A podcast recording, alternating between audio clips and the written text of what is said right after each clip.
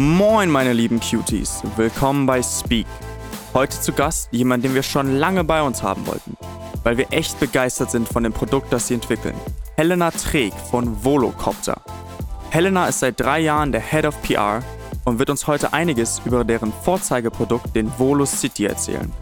Der Volo City ist einer der ersten elektrisch betriebenen Flugtaxis. Ja, ihr habt richtig gehört. Flugtaxis. Für den Gebrauch in Städten. Futures Now, würde ich sagen. Wir hatten schon Testflüge in Singapur und den USA. Und diese Folge wird sich heute vor allem mit der Zukunft der Mobilität und wie unser Stadtleben nachhaltiger werden kann beschäftigen. Das Team von Volocopter war so nett und hat uns in ihr HQ in Bruchsal eingeladen. Also hört ihr uns jetzt direkt aus dem HQ von Volocopter. Viel Spaß!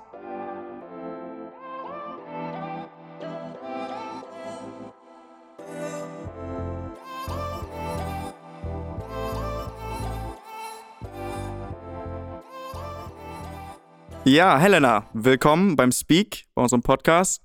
Äh, ich freue mich, dass du dabei bist. Ich habe ja jetzt gerade eine kurze Intro schon gegeben zu dir, wer du bist und was du machst. Ich würde jetzt einfach direkt mal anfangen mit etwas Persönlicherem. Was war denn deine Motivation dazu, in die Startup-Welt zu kommen? Ich meine, du warst ja bei N26 und jetzt hier auch bei Volocopter.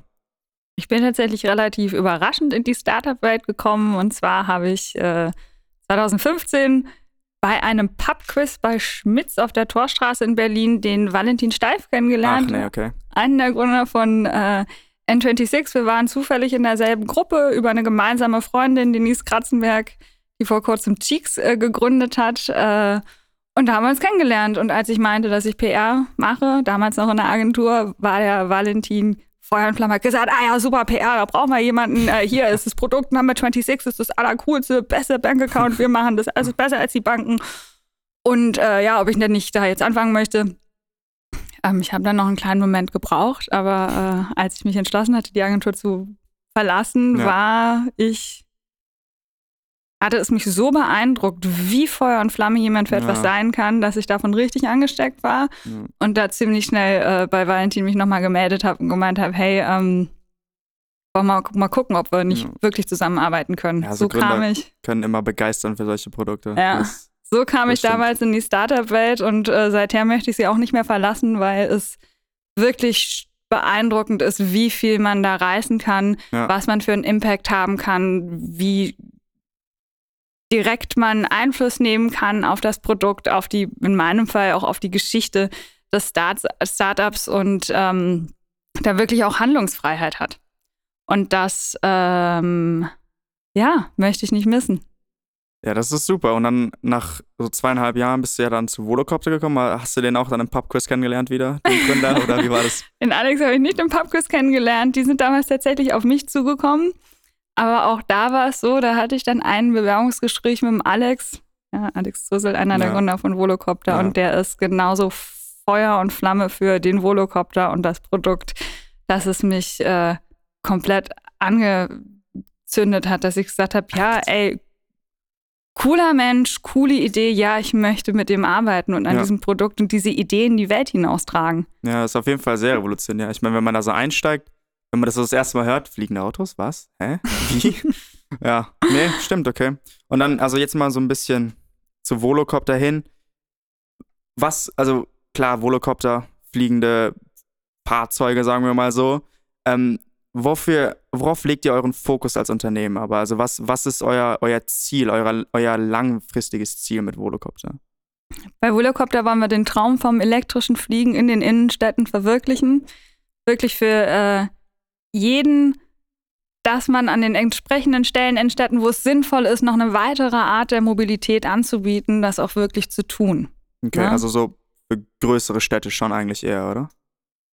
Ja, es gibt verschiedene Use Cases. In größeren Städten hast du natürlich ein riesengroßes Stauproblem und immer mehr ja. Menschen ziehen auch in die Städte. Das heißt, der, die Nachfrage nach Mobilität wird immer höher. Ja. Ähm, da ist auf jeden Fall ein großer Bedarf da, aber es gibt auch andere ähm, Strecken, die topografisch äh, bedingt sind. Verbindungen zwischen Inseln sind spannend. Aha, okay. Oder ähm, wenn wir autonom fliegen dürfen, wir können es ja schon, aber wir dürfen es regulatorisch ja. noch nicht, dann ist es auch spannend, so in, äh, wenn man sich Norwegen anguckt, irgendwelche Fjorde, die man verbindet. Ne? Aber den größten Impact können wir natürlich haben in den Städten, wo die meisten Leute sind Ja. und das auch verwenden. Ähm, deswegen ist das auch erstmal unser Fokus. Ja, und man- euer, euer Vorzeige, Vorzeigeprodukt ist ja eben dieser Volocity, so habe ich es ja genannt. Genau, Der unser ist, Volocity, das ist das kommerzielle Produkt, mit dem wir eben an, äh, an den Markt gehen wollen und damit Leute äh, sicher an ihr Ziel, sicher und schnell an ihr Ziel äh, fliegen in der Innenstadt. Ja, okay. Und das ist aber nicht das Einzige. Wir haben ja, mh, wir haben ja auch noch in unserem Produktportfolio sozusagen die Volo Drone, Ja. Dass man eben auch Lasten in der Innenstadt äh, zusätzlich äh, zu den existierenden Mobilitätsmöglichkeiten ans Ziel bringen können. Und da ist es ja, ich meine, wir kennen es alle, die Post Genau. zustellenden äh, Fahrzeuge, die sind ja auch immer präsenter in den Städten, Ja, klar. weil insbesondere jetzt in der Pandemie, wir bestellen eben viel. Ne? Bestellen Und diese viel, Güter ja. müssen auch, das ist auch ein großes Mobilitätsthema in den Städten. Ne? Ja. Und das decken wir auch ab. Die, also unser Bereich heißt Urban Air Mobility. Ja. Das heißt urbane Luftmobilität. Wie kann man den Luftraum über Städten auch noch nutzen für die Menschen? Okay. Und so für den Volocity, also das ist jetzt zum Beispiel einmal das Stauproblem auch angesprochen, aber jetzt allein nur auf den Volocity bezogen. Welche Probleme löst denn der, der Volocity denn noch? Also außer Stau jetzt, aber was, was macht es so notwendig, dass wir jetzt so ein elektrisches Fahrzeug in der Luft haben? Wir lösen keinen Stau. Wir sind Teil der Lösung. Also wir werden nie alleine als Flugtaxis den Klar. Stau auflösen, Ja. aber wir wissen, dass die Nachfrage nach Mobilität immer mehr wird. Ja. Und mit dem Volocity sind wir eben ein Teil der Lösung. Was macht das so besonders? Das sind zwei Themen. Ne? Auf der einen Seite kannst du direkt fliegen. Du bist nicht gebunden an die historisch gewachsene Struktur Ja. einer Stadt. Das ist äh, Schneller, ja. die Innenstadt von London, von Paris, die werden wir jetzt nicht mehr ändern. Die Ja. ist jetzt halt so gewachsen. Das geht Das nicht mehr. führt auch zu diesen Stauengpässen. Ähm, und dass man da eben drüber fliegen kann und total flexibel neue Strecken und neue Verbindungen Okay. aufbauen kann. Und das eben auch relativ schnell. Wir müssen keinen U-Bahn-Tunnel bauen, der 20 Jahre Ja. dauert, sondern wir bauen zwei Voloports ähm, innerhalb von einem Jahr oder so und dann können wir sofort eine schnelle Entlastung bringen. Wie breit ist denn das Flugzeug? Also das Flugzeug, das Fahrzeug? Wie will ich das nennen? Das Ein ist ein Flugzeug, Ja, ein Flugzeug. Multicopter. Multicopter. Wie breit ist denn der Multicopter? So, Also wie viel Platz nimmt ein, wenn er landen würde? Das ist, der hat einen Durchmesser, das ist ja ein Kreis, einen Ja. Durchmesser von 10 Metern. Ja, okay, gut. Es ist gar nicht so groß. Nee. Und wenn man sich überlegt, man kann das auf Parkhäuser oben drauf bauen. Wir kriegen ganz viele Anfragen Ja. von äh, Real Estate-Entwicklern, dass man das auf Hochhäuser, auf Bürogebäude oben drauf macht. Ja. Ähm, die Deutsche Bahn, die plant in München beim neuen äh, Bahnhof auch schon, äh, Flugtaxiplätze drauf zu machen. Echt? Also das ist, So weit sind wir schon in der Zukunft, oder ja, die Zukunft ist jetzt. Ah ja. okay, krass. Und was, was, also das war, das war, das, glaube ich, das allererste, was ich mir gedacht habe, bei, wenn man an so Flugtaxis denkt, also in jedem Film, in jeder Serie, wird es ja trotzdem so gezeigt, wie, sie, wie so Straßen sich trotzdem bilden. Also ich meine, die Flugautos fliegen ja trotzdem in irgendeiner Straße, weil irgendwie muss das ja organisiert werden. Und ich habe mich halt gefragt, wie sieht dann die Infrastruktur aus? Weil man muss ja auch sehr, sehr eng mit der Stadt zusammenarbeiten. Und ich meine, es ist ja auch, also so generell, wie, wie, wie stellt ihr euch das vor? Dass einfach wirklich jeder einfach da zu seinem Ziel direkt hinfliegt oder wie wird das organisiert? Das habe ich mich halt gefragt. Das wird sich entwickeln. Erstmal gibt es eine Punkt-zu-Punkt-Verbindung Okay. und dann gibt es immer mehr Punkt-zu-Punkt-Verbindungen, die dann in ein Netzwerk sich entwickeln. Und irgendwann kannst du tatsächlich äh, on-demand dahin fliegen, wo du möchtest. Das ist natürlich dann Ja. die zu, große Zukunftsvision, Zukunft ne? dass man so ein bisschen Jetson-Style. Was anders ist als in den meisten Köpfen der Menschen, ist, dass es ein Service ist. Du wirst kein Flugtaxi äh, besitzen, Ja. sondern benutzt es eben wie ein Ja, Uber also oder eine U-Bahn oder eine, äh, ein Zug. Da ähm, du besitzt das Fluggerät selber nicht. Ähm, ich habe vergessen den Rest deiner Frage. Sag nochmal. Nee, also wegen der Infrastruktur, wie sich Ach das so, aufbaut. genau. Und ähm, wir sind ja am Luftraum und auch heutzutage ist der Luftraum ja auch schon organisiert. Ja, eben. Ähm, und da wird es erstmal so sein, dass man Korridore hat in der Luft, wie so Schläuche, die man eben entlang fliegen kann. Ah, okay. Aber wir arbeiten auch schon seit einigen Jahren daran, dass man ein äh, UTM, das ist ein Air Traffic Management System für den unteren Luftraum, also der Luftraum direkt über der Stadt, Ja. ähm, dass der eben komplett digital geregelt wird, dass die alle ähm, Fluggeräte miteinander kommunizieren und man weiß, okay, ich habe jetzt diese Route gebucht, dann kriegt man einen Notruf und sagt, hey, hier kommt ein Rettungshelikopter, dann werden automatisch alle Okay. Fluggeräte ein bisschen umgelenkt, damit der so schnell wie möglich ans Ziel kommt. Das ist nämlich ein großer Vorteil in der Luft, dass alle äh, Fluggeräte, die fliegen, miteinander vernetzt sind und miteinander kommunizieren. Das läuft dann alles über AI, richtig? Also ihr habt ja diese Volo IQ, heißt es ja bei euch ganz elegant. Volo IQ ist unser ähm, Op Operating System Ja, sozusagen. Das ist alles, das im Hintergrund Ja. ist. Und ähm, darüber werden wir viel lernen. Ähm, die AI ist dabei und wird immer mehr ausgebaut. Man muss natürlich ähm, sehen, dass wir in der Luftfahrt agieren. Das ist ein Ja. hochreguliertes ähm, Gebiet. Ja. Zu Recht. Denn wir fliegen über einem, A fliegen wir mit Menschen und B fliegen wir über dicht bevölkertem Gebiet. Ja. Deswegen ist es wichtig, dass man dann einen hohen Sicherheitsstandard hat. Und da haben wir eine riesengroße Hürde, dass wir überhaupt auf den Markt dürfen, was sehr gut ist. Und dieses Air Traffic Management System und die, der Betrieb des ganzen Fluggeschehens ist ein großer Teil dieses Sicherheitskonzepts. Mhm. Okay. Und da, ähm, wie du schon sagtest, also Anfang werden es relativ ähm, klar vorgeplante Strecken sein und später wird dann eben durch die Kommunikation werden der Fluggeräte untereinander wird es dann auch entsprechend äh, dynamisch angepasst. Aber es ist auch, also was ich mir halt, was mir direkt als Riesenvorteil für solche Flug, wie hast du es nochmal genannt, autonome mm, Flugtaxis. Flugtaxis, Flugkopter, ähm, was mir da eingefallen ist, ich meine, also Krankenwagen, Polizei, all diese Sachen, das ist ja so ein Vorteil. Also wenn man irgendjemanden abholen muss, der bei einem Autounfall oder sowas, du kannst einfach landen. Du hast nicht das Problem, dass du durch den Stau durch musst oder durch die ganzen Leute.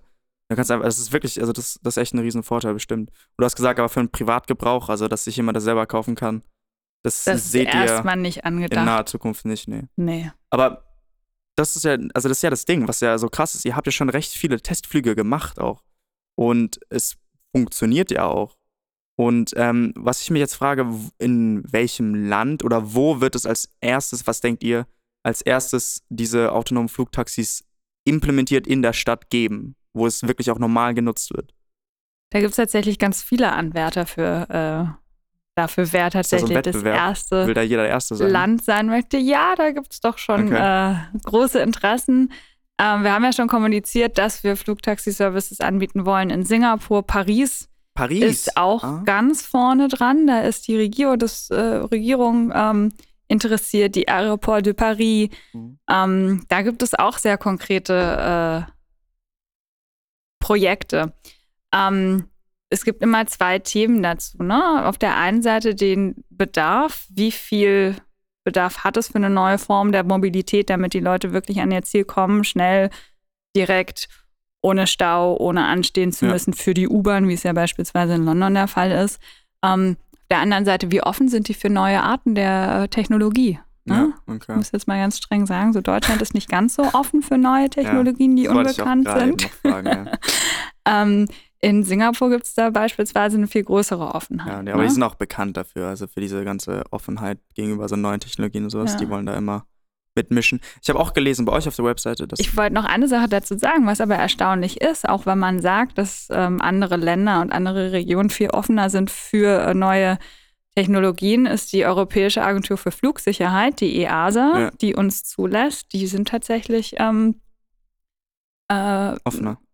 Nein, die sind, die sind führend in der Implementation dieser Echt? neuen Regulatorik. Die waren die erste Flugbehörde, die da was, äh, was ähm, festgelegt hat. Und ähm, damals, als wir angefangen haben, so 2016, ist der Alex Sosa das erste Mal gemannt, mit, bemannt mit einem VC 200 geflogen. Ja. Da hat die deutsche Flugsicherheitsbehörde eine neue Kategorie für uns ausgemacht, Ach so. dass das möglich ist. aber in Regulierung sind wir gut, das kriegen wir hin. Die ganzen Regeln und Gesetze aufschreiben. Ja, aber andere haben es gar nicht und du kommst um die Regulierung hier nicht rum. Nee, du nee, kannst ja nicht gut. einfach ja. sagen, Ja, ähm, pff, machen wir mal, mal Ja, gucken, nee, wann wir natürlich nicht. runtergeschossen werden. Das nehmt ihr bitte raus.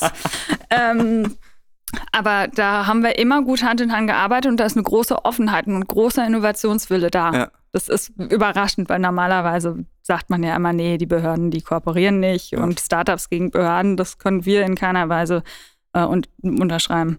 Ja, aber Elektromobilität generell ist auch einfach wirklich im Kommen. So. Also da, da will jeder mitmachen. Was ich vorhin gerade eben sagen wollte mit, äh, mit Washington, das habe ich nämlich auch gelesen, dass ihr auch da im Gespräch seid.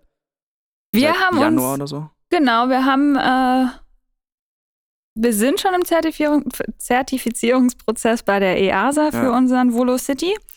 Ähm, und da haben wir jetzt bei der FAA, das ist die Federal Aviation Authority in äh, Amerika, da haben wir uns beworben um eine zeitgleiche ähm, Zertifizierung. Das heißt, wenn wir die Zertifizierung hier kriegen für Europa, Ja. dass das parallel auch in Amerika angeguckt wird und dann eben kurz danach auch da ähm,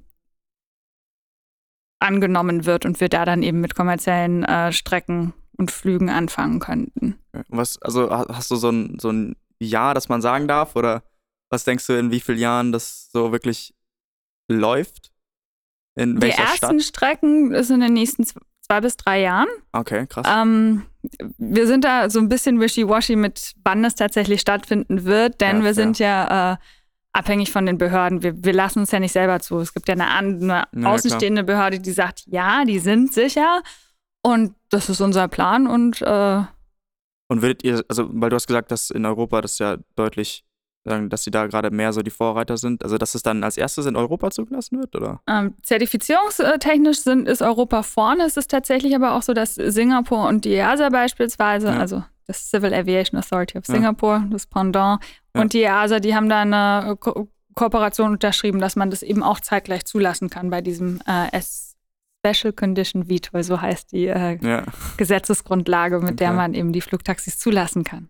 Und was, was ist gerade so die größte Herausforderung? Nur das, jetzt die, die Zulassung oder gibt es noch andere Sachen, wo ihr sagt, das ist vielleicht Ahnung, die Akzeptanz in der Bevölkerung und solche Sachen? Genau, du sprichst es genau an. Das eine ist die äh, Zulassung, das ist aber eine Fleißarbeit. Also Ja. es ist nicht mehr, ob es zugelassen wird, sondern wann.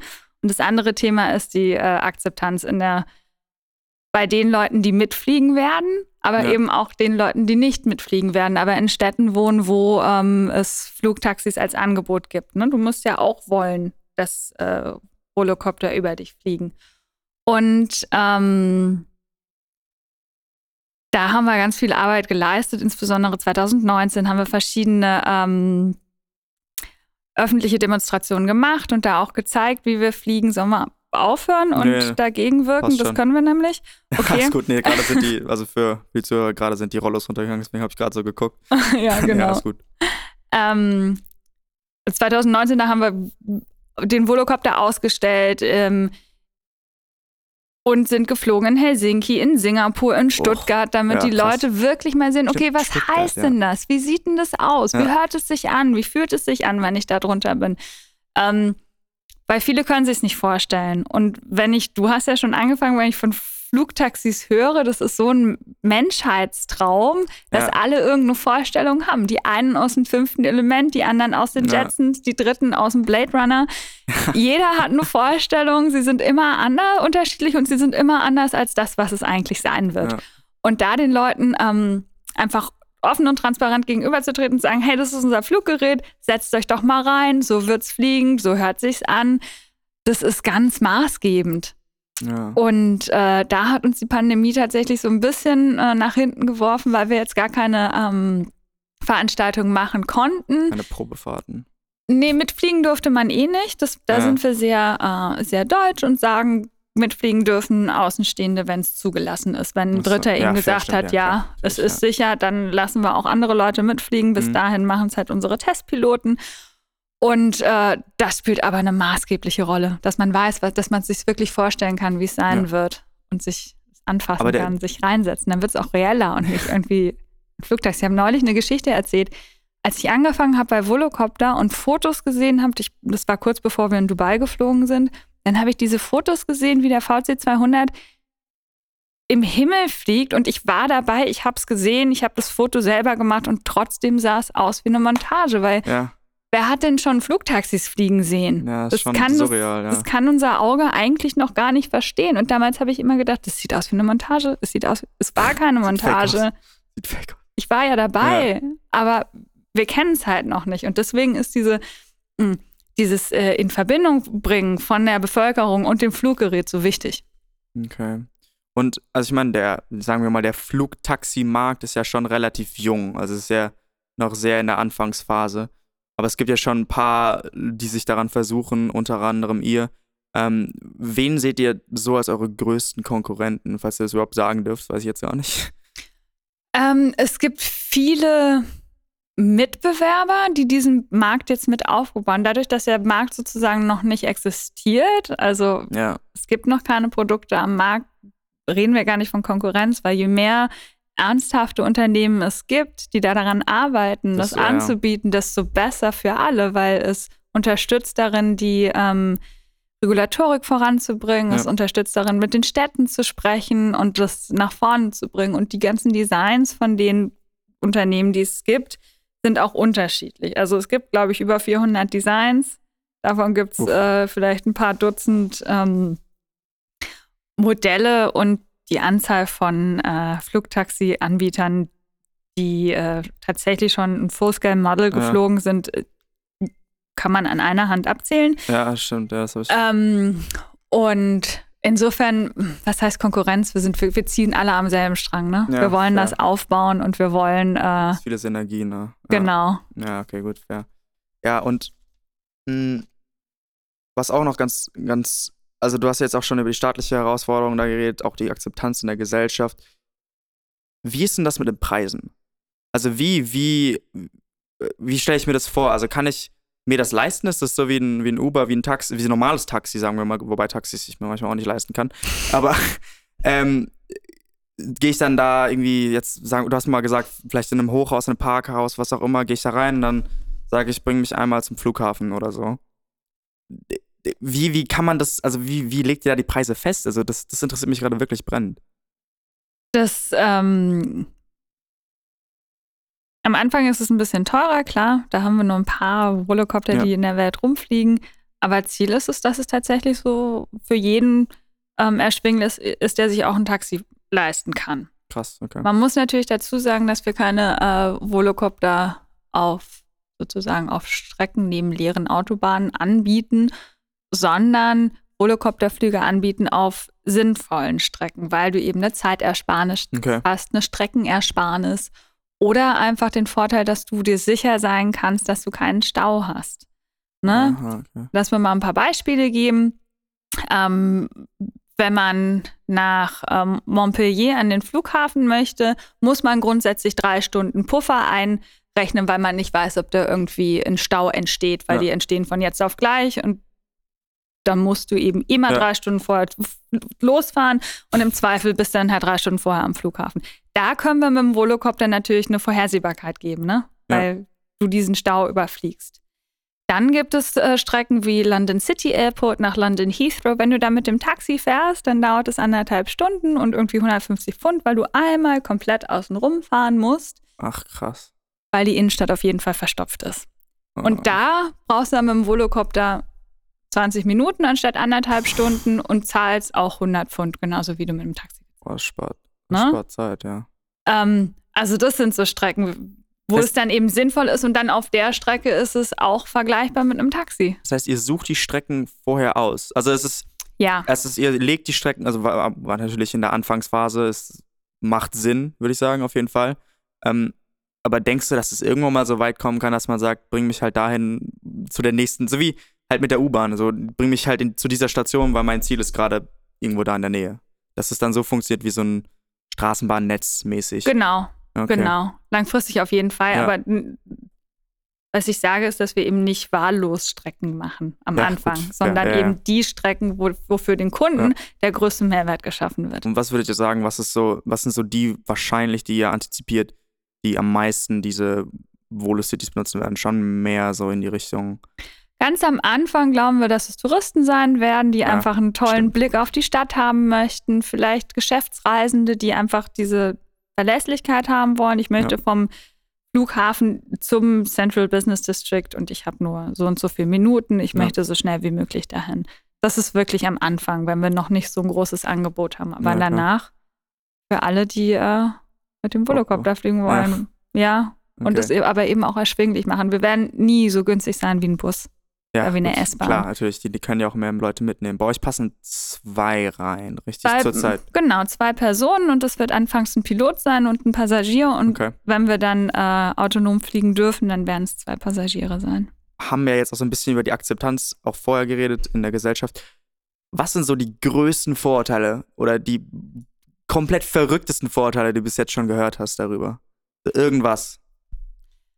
Also eine Sorge, die mich tatsächlich überrascht hat, war, dass Leute dachten, dass der Himmel sich verdunkelt vor Flugtaxis und wir die Sonne nicht mehr sehen. Da war ich echt erschrocken, aber wenn man sich das fünfte Element anguckt, ja. Das ja, ist da natürlich eine ja. Dystopie, die uns in den Kopf gesetzt ist. Nein, selbst wenn alle Autos dieser Welt in der Luft fliegen, wird es immer noch nicht so sein, weil wir ja auf der Luft übereinander fliegen können. Die sind so klein. Wenn der Volocopter hier 100 Meter hochfliegt, dann sehen wir den nicht. Das ist ein Punkt ja. am Himmel. Also das ist wirklich, das ist wirklich eine Dystopie. Aber es ist eine Angst, die man natürlich ernst nehmen muss. Muss man ne? auf jeden Fall, weil sonst und das muss man Genau, und genau da ist es dann eben so wichtig, dass wir Flüge zeigen, dass sie das ja. sehen. Ein ganz spannendes Beispiel. In Singapur, da haben wir zwei Flüge gemacht. Wir haben nur einen angekündigt, aber wir mussten natürlich einen Testflug machen. Der fing, fand statt, glaube ich, morgens um acht im Central Business District, also mittendrin in der Stadt. Kein Mensch hat das mitgekriegt. Krass. Deswegen diese Angst, dass es dann laut und störend und so, das war das Beste. Bei, also ja. wirklich, die Menschen haben es nicht mitgekriegt. Da waren Hunderte von Leuten, wahrscheinlich Tausende um die Marina Bay Sands. Ja. Es äh, fügt ja. sich ein. Und das ist auch ein ganz wichtiges Thema, worauf wir achten. Ne? Dass der Volocopter, wir haben 18 Rotoren, das ist auf der einen Seite sehr wichtig, damit es sicher ist. Auf der anderen Seite, das sind diese kleineren Rotoren im Vergleich zu einem Helikopter, ähm, macht es ganz viel leiser. Ich habe so eine, so eine Tabelle gesehen, wo im Vergleich der, De der Dezibelbereich, dass es auch sogar fast leiser ist als der Stadtverkehr. Ja, der, Lärm in der, genau. der, der, Lärm in der Stadt, der ja, ist höher genau. als der von einem Volocopter, der drüber fliegt. Und das ja. ist auch ganz wichtig, weil es ist stressig genug in der Stadt zu leben, dann brauchst du nicht auch noch mehr, äh, mehr Krach. Ich meine, wir wissen es ja selber, wenn so ein Helikopter kommt, das ist äh, das bei mir auch, löst es Stress das. aus. Und weil das aber diesen schlagenden äh, Sound auch hat und äh, beim Volocopter ist es einheitlich, ist es ruhig und das ja. ist wichtig, das ist bei Design, weil wir eben von Anfang an wussten, wir fliegen in der Innenstadt, da müssen wir sicher sein, da müssen wir stabil fliegen und es muss eben auch leise sein, sonst haben wir keine Chance. Und ein Thema davon ist auch, dass wir emissionsfrei fliegen. Wir glauben nicht, dass äh, ähm, Verbrennermotoren in der Zukunft in Städten mhm. zugelassen werden. Keine Chance. Du hast mich das die perfekte Überleitung gemacht zu dem, was ich jetzt noch gleich ansprechen wollte. Also wegen der Nachhaltigkeit, genau. Ähm, der Volocopter fliegt ja über so ein Batteriesystem, das ihr ja habt. Ich weiß, wie viele Batterien sind da nochmal drin? Wir haben neun Batterien genau, und ja. das hat natürlich das Thema ähm, Ausfallsicherheit, ja, genau, auch wieder ja. Resonanz. Und wir tauschen die Batterien nach jedem Flug. Das ist zum einen, um sicherzustellen, dass man eben gesunde, vollgeladene Batterien hat bei jedem Flug. Ja. Aber es ist auch ein Nachhaltigkeitsthema, weil wenn man die Batterien unterkühlen lässt, bei der perfekten ähm, Temperatur und bei der perfekten Spannung wieder auflädt, dann haben die ein viel längeres, äh, eine, eine, viel längere Lebensdauer, ja. als wenn man dieses äh, Speed Charging macht. Ja, aber Speed, also, weil es gibt ja immer so diese Diskussion, ähm, auch wegen E-Autos im Allgemeinen, dass es ja nicht wirklich nachhaltig ist, weil man ja, wenn man das trotzdem mit Kohlekraft betreibt, dann ist es ja irgendwo sinnlos. Aber mein, was ich mir halt immer denke, ist, ja gut, das stimmt schon. Natürlich muss auch die Energiewende kommen, damit das funktioniert, aber solche E-Autos und solche E-Flugzeuge, Helikopter bringen ja die Möglichkeit, dass man dann mit erneuerbarer Energie laden kann. Und wie macht ihr das bei euch? Weil ich, also ich bin mir nicht sicher, vielleicht habe ich mich auch versehen, aber ihr habt ja auch so Modelle für ähm, so Volocity Flughäfen mäßig, so nach dem Motto. Voloports, ja. Ja, Voloports, genau so hieß das ja. Habe ich vergessen. Das ist ähm, gut. Und da habe ich glaube, ich habe Solarpanels drauf gesehen, aber ich kann mich auch versehen haben, das weiß ich nicht. Ähm, da gibt es auf jeden Fall Überlegungen dazu. Ja. Ne? Ja, und es ist natürlich sehr wichtig, womit die Batterien ja. geladen werden. Das ist ausschlaggebend für die Gesamtnachhaltigkeit äh, des Systems. Ähm, was auch wichtig ist, bei den, äh, es ist ein elektrischer Antriebsstrang, ne? Die Entwicklung hört nicht auf bei den Batterien. Ne? Ja, die klar. werden immer besser, die Batteriedichte wird besser. Ja. Auch die Materialien. Mittlerweile gibt es Forschung zu Batterien, die überhaupt nicht mehr auf seltene Erden ja. Zurückgreifen. Auch da tut sich total viel, auch weil die Autoindustrie da jetzt mit draufgesprungen ist und da die Entwicklung eben groß und gut ist. Und da davon profitieren drin, wir auch. Ne? Und das ist das eine. Das andere ist, ist wie gesagt, es ist ein elektrischer Antriebsstrang. Vielleicht hört es gar nicht auf bei der, bei der Batterie, sondern wir kommen irgendwann zur Brennstoffzelle. Ja. Wo dann äh, das natürlich das stimmt. Das nochmal nachhaltiger ja. ist. Ja, ja. Ja, gut, also ich könnte da jetzt auch stundenlang noch drüber reden. Ähm, ich habe da ganz viele Fragen noch zu, aber jetzt mal so, um es so ein bisschen abzuschließen. Hm, hast du irgendwelche Tipps für Menschen, die so, weil Volocopter und Volocity ist ja ein schon sehr ambitioniertes Projekt. Hast du irgendwelche Tipps für solche Leute, die eben solche Ideen haben, aber nicht wissen, wie sie das jetzt in die Tat umsetzen sollen, beziehungsweise wie sie die richtigen Leute finden sollen, um ihnen dabei zu helfen? Wenn man eine Idee hat, die man machen möchte, einfach ausprobieren. Einfach ausprobieren. Aber ausprobieren, ich mein, erzählen. Es gibt ganz viele ähm, Foren, wo man sich zusammentun kann ja. als Gründer. Es gibt ja ganz tolle äh, Konferenzen und Events, wo man ja, Gründer und Gründer zusammentut, einfach drüber sprechen, immer weiter drüber sprechen und dran glauben. Kein Mensch aus der Luftfahrt hätte 2010 einen elektrischen Multikopter gebaut. Es war glasklar für die alle, dass das unmöglich ist. Ja. Aber Alex und Stefan und Thomas Enkel, die waren alle nicht aus der Luftfahrt, die haben dran geglaubt und sie haben es einfach probiert und es hat geklappt. Ich glaube, es gibt auch einfach genug Leute, die jetzt nicht unbedingt vielleicht die Gründungsidee haben, aber die generell, so wie du, ähm, einfach sich begeistern lassen für solche innovativen Projekte und die dann auch einfach da mit dran arbeiten wollen. Ja. Die damit dran helfen wollen. Und die Begeisterung ist das Allerwichtigste, ja. dass sie dran glauben und mitmachen wollen und mitgestalten wollen. Ja. Ähm, auf ich glaube, das können Fall. wir sogar davon mit wegnehmen. Durch Begeisterung bist du zu Volocopter, zu N620 gekommen. Und mit Begeisterung geht's weiter, richtig? Ja, auf jeden Fall. Ja, okay, danke schön für das Interview. Es war wirklich sehr aufschlussreich. Hat echt viel Spaß. Vielen Dank, dass ihr mit mir gesprochen habt. So, meine Freunde, ich hoffe, euch hat die Folge gefallen. Ich hatte auf jeden Fall sehr viel Spaß mit Helena. Sie ist wirklich eine super interessante Persönlichkeit und ich bin mir auch echt sicher, dass wir in den nächsten Jahren noch sehr viel mehr von Volocopter hören werden und dem Volo City. Ich wünsche euch allen noch einen guten Morgen, schönen Mittag und ruhigen Abend. Ciao.